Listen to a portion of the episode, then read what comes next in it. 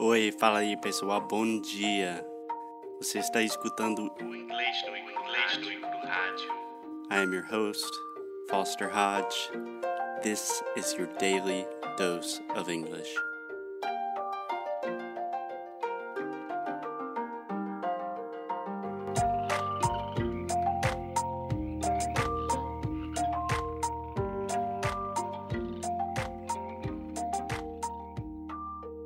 Hey, hey, Alexia. Hey Foster, How are you doing? I am pretty good. What about you? I am doing wonderfully because it is Monday and we are in Spain. Spain. Estamos en España, España en la cala de mija. en la cara de mijas. En la cala de mijas. Yes. So we are finally in Spain. So we are not on a farm in Portugal with 10 dogs anymore, which means we have fast, high speed internet, And we are so happy. which means we can finally do our work like normal people again. yes, yes. And it's been pretty good, right? Only two days, but I mean, it's amazing. So far, so good. Great phrase in English. I'm getting off to a good start. So far, so good. Cool. And what are we talking about today? So, last week we talked about travel in general. Actually, we had some revisiting episodes of our old episodes about travel. So, this week we're going to talk about our new travels, what we're doing, what we've been doing, and focus specifically on Brazilians traveling in the world. Yes, I think it's a subject that a lot of people who hear us, who listen to us, really, really like, right? Yeah, because the truth is, if you are really serious about your English, it does not matter if you want to learn more English for your job or for your family or something like that. At some point, you are going to want to travel to a country that speaks English.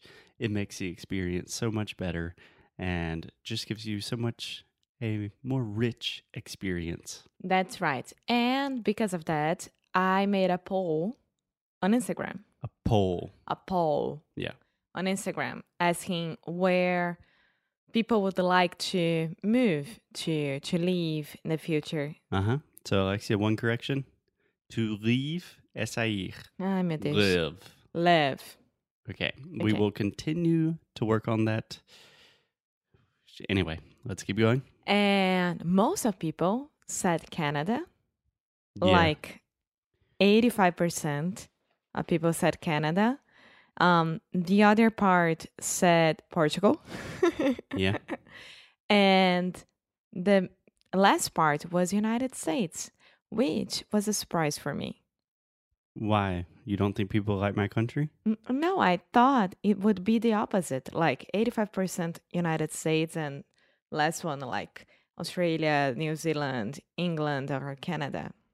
So, my personal opinion, my theory, my hypothesis is Canada is a good place to be right now. Yes, it's a place that it's amazing, right? You have health insurance offer free. Yeah, they tend to treat people very well, and it is not the easiest country to immigrate to. I mean, the process is difficult, but once you get there, they treat you very well. Exactly. And I think the US is probably third because of our beloved president, who, No, it was Canada, um, Portugal, yeah, England, and United States. Caraca. Well, maybe in 2020 we can get back up to number third or second. yeah, but today we are talking about the second option, right? Yes. Portugal. So we spent more than two months in Portugal, Yeah, and there are a lot of Brazilians in Portugal. a lot of. So here's what I want to do, Alexia. I wanted to today talk about just the general immigration of Brazilians to Portugal. What's happening? How many people are there? And why are they moving there? What types of Brazilians are there? And then tomorrow we will talk about some of our personal specific stories with our encounters meeting Brazilians in Portugal. Cool. How does that sound? Perfect. Okay. So let's get started with some facts.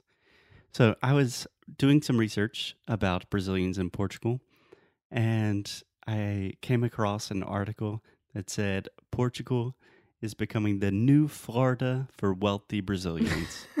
and I was thinking, meu Deus. So a lot of people are moving to Portugal. I think that is what the article wanted to say. yeah, yeah. Um, most of that because Brazil is not an easy place to live nowadays. Yeah, yeah. So just before we get into why Brazilians are coming, there are 100,000 Brazilians living in Portugal. There are only 10 million people in Portugal. Portugal is a very small country, It's a tiny place. so Brazilians are taking over. yeah, It's the colonial power is vice versa now. Brazilians are taking it back. yeah, yeah. Yeah, good for you. Good for you guys. So, Alexia, why do you think so many Brazilians are deciding that Portugal is a good destination for them? Well, first of all, it's Europe, right? People will be in re- Europe. Yeah, Like it's easier.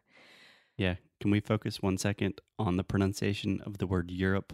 Europe, Yeah, so just think about you're up, ear up, Europe. Europe. Yeah, a lot of my students have a really difficult time trying to say Europe and they still say, I say Europe and then they say Europa. And I'm like, no, no, no, no, that's not. So Europe. Yeah. Well, the main reason is because Brazil is not an easy place to live nowadays. Everyone knows why I don't want to talk about it that much because it will show a little bit of my political views, which I don't want to do that right now. Yeah, I don't even think you have to show your political views, but I think Brazil is going through a tough time right now. You have a lot of corruption, a lot of crime, a lot of violence, and a lot of political craziness. Yes. And I'm not trying to portray Brazil as a bad place. I love Brazil. It is my second home. But it's difficult times in Brazil right now. Yes. So it makes sense that people would think about another option. Yeah, and second of all, Portugal is a Portuguese language place. a Portuguese language place. that is one way to describe it. I would say uh, people speak Portuguese or it's a Portuguese speaking country. So you do not have the language barrier, which makes it much easier. Yeah, So, for example, if a Brazilian wants to move to France, you have to learn French, and that's a pain in the ass. I tried, it did not go very well for me. so, a lot of Brazilians, I think, decide, hmm, I want to move to Europe. There's only one country in Europe that speaks Portu- Portuguese. Let's do it. and third of all, a lot of Brazilians have Have uh, oh my god, Portuguese nationality. yes. Yeah. So a lot of Brazilians I know either have Portuguese nationality, so Portuguese citizenship from their grandparents or their parents, or they have another European citizenship like Italian or Spanish. And that can also help you get to Portugal. yeah, and uh, my dad told me yesterday that the Portuguese consulate from Brazil, Okay. Um, can I say something? really consulate, consulate, Consulate. consulate. Yes. So almost all words that end in ATE, like consulate, consulate, sorry, delicate, articulate, that will make the it sound, just like I like it, not consulate. Então, consulate. Yeah. yeah. Yeah. Um they frozen all the the how do you say orders? Yeah. Yeah. You could say that. I would probably say the visa process. Yeah, all the visa process till January or February of 2019. Yeah. So you can imagine how many people are asking at the same time for the nationality, for the citizenship, for the visa work, yeah. anything like that. and Portugal's a small country, and Brazil's a big country. Yeah. So Portugal's probably thinking, like, whoa, we need to slow down. Yeah. Portu- Portuguese people do everything pretty slowly in the first place. So slowly. I know why now we are slow as well in Brazil. Mm, yeah. So, Lexi, I just want to finish on saying when we spent maybe not even one week, but almost a week in Lisbon, Lisbon is a city of immigrants. So, there are people of all nationalities, but there are a lot of Brazilians. yeah. So, in the next episode, I want to talk about some of the Brazilians we met, the funny experiences we had, and I think it'll be really fun. Perfect. Let's do that. Cool. Anything else? Nope. Okay, guys, we will see you tomorrow. Until then, keep up the good fight and Lose well. isso aí, rapaz. Tchau.